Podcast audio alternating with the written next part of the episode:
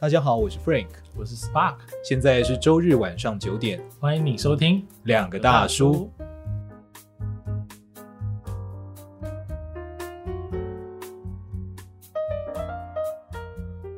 最后还有一个，最后是选择，就是人生的选择是很重要的。嗯，哎，这跟我们刚刚讲哈利波特那个贯穿全文的重点。我觉得这一这件事是大家没有意识到的。其实选择是一个取舍的问题。你不是说只有得到某个东西。嗯，选择代表了你选择你失去什么。OK，你选择 A 就不能有 B。对，其实就是呃，我觉得很多人在面对自己的人生的时候是没有意识到这件事情的。嗯，譬如说很穷的人，嗯，他出社会之后就觉得说我要钱。我就是要很多的钱，或者我要成功要功成名就。OK，但是他们没有同时意识到，他当他选择钱、选择成功、功成名就的时候，他失去了什么？就是他完全就是像个山猪一样，你知道吗？猪突猛进，就是只看到他的目标了。OK，但他屁股插满了箭，你知道吗？他终究会停下来的。终究会停下来，但是那个时候已经伤痕累累了。对，嗯嗯嗯，我觉得是这样，已经没有力气往前跑了。有一些人就是他努力了一辈子，嗯，他觉得他的家庭就是需要钱，那我就猛烈的赚钱。OK，可是终究有一天，因为他没有去安排去建立关系嘛，就像你说的，对，跟每个家庭成员建立关系，对，终究有一天他的家庭破碎的时候，嗯，他会觉得说。我不是已经付出这么多了吗？为什么我的家庭还会破碎？哦，然后进一步哦，这种人、嗯、他可能会把破碎这件事合理化。嗯，他会觉得说本来就这样，本来就这样，我本来好像就人生就是这样，就好像那个穿着 Prada 的恶魔。那个主管呢、啊？梅丽史翠普演的那个角色，跟安海瑟薇说：“当你的私生活就是已经整个崩溃的时候，你就表示你要升职。”哦，就是他已经把这件事合理化了，你知道吗？真的，就是他已经不会觉得说不行不行，那我那我不能投入那么多时间在工作，那我要改变，没有了。嗯、他是直接说啊，这件事就是这样，就是这样，我就是必须得这样才会升职。对啊，嗯。我觉得，呃，我觉得意识到这件事是很重要的。你至少要知道人家是这样看的吧，嗯，你才能跳出来吧。本来选择就会有后果的，对，嗯，选择就会有后果，没错，没错，没错。大家很容易陷入那个资源竞争，哦，陷入资源竞争。因为呃，前阵子我看一本书啊，就是，嗯，叫什么？少就是多吗。哦，OK，你知道这本书吗？嗯嗯。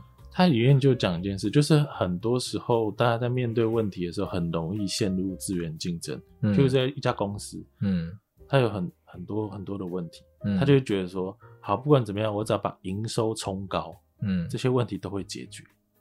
嗯嗯嗯，我只要卖出更多东西，嗯，我的问题就会解决，我们就会有向心力，然后，呃，对，就等等，就很棒。的嗯嗯嗯，然后有些人就觉得说，我只要赚到很多的钱，嗯，或中乐透。对，我的问题就会解决。OK，那这就是一种资源竞争啊，就误以为拥有越多资源的人就会幸福。嗯，那其实人生不是这样。嗯，那这是很容易，就是你很容易、很容易陷入的一个迷思。哎，嗯嗯嗯嗯嗯。不过大家会碰到的问题还是，嗯。我即使知道会陷入这个，嗯，可是因为我没有比较基准或我的原则，嗯，或我的选择基准，嗯，好，那自然我就会随着现在趋势更好的那个方向去做选择。比如说刚刚讲的，嗯，他明明知道私生活乱的时候，嗯，就是他也无法承受，可是因为会升值，而升值看似是比较。大家喜欢的选择哦，那他就自然会往这个方向走。嗯，对，对，会这样，会这样。那当然，余裕很重要。可是余裕之后，你的原则是什么呢？这就是回到嗯最一开始讲的，就是你的自我改变一定是在你自己为基础的。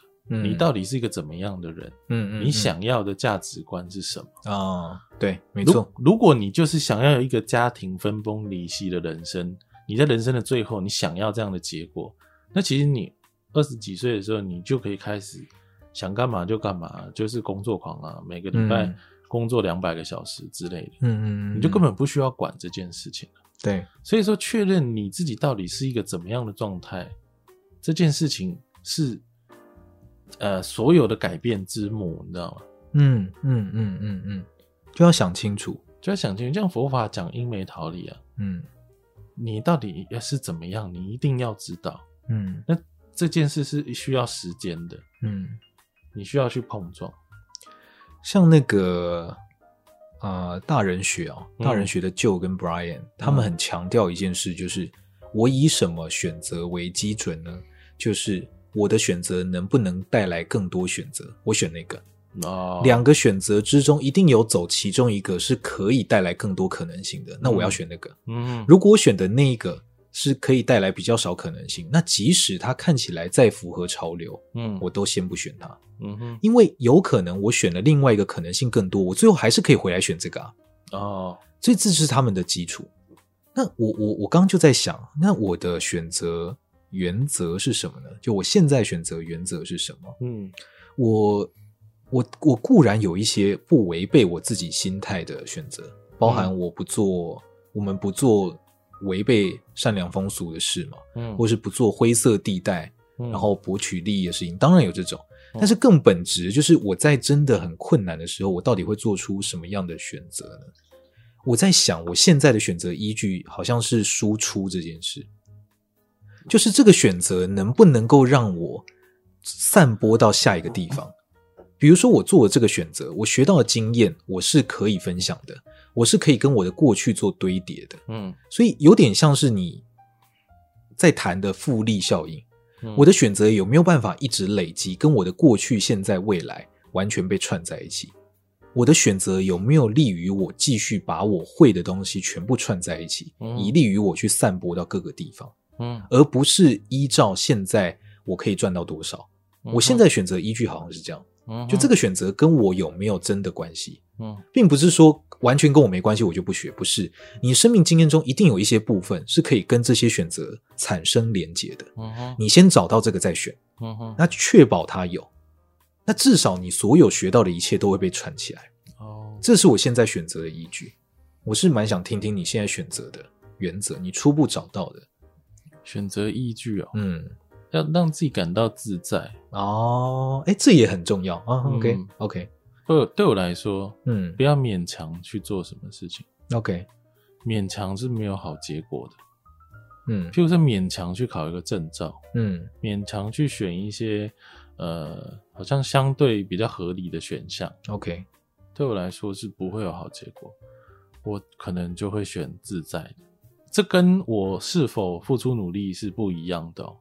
即使我选择自在的，我也必须付出相当程度的努力。对，但是只是我必须如实的去选择我，我真实会感受到自在，而不是别人期待或我自己期待的那些选项。哦，OK，对，OK，会不会因为这样就在舒适圈里面呢？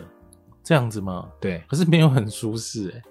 对我来说还是充满了挑战性，因为你选择的基准本来就，你本来就有意识的去挑选它了。嗯嗯嗯，对啊，OK，了解。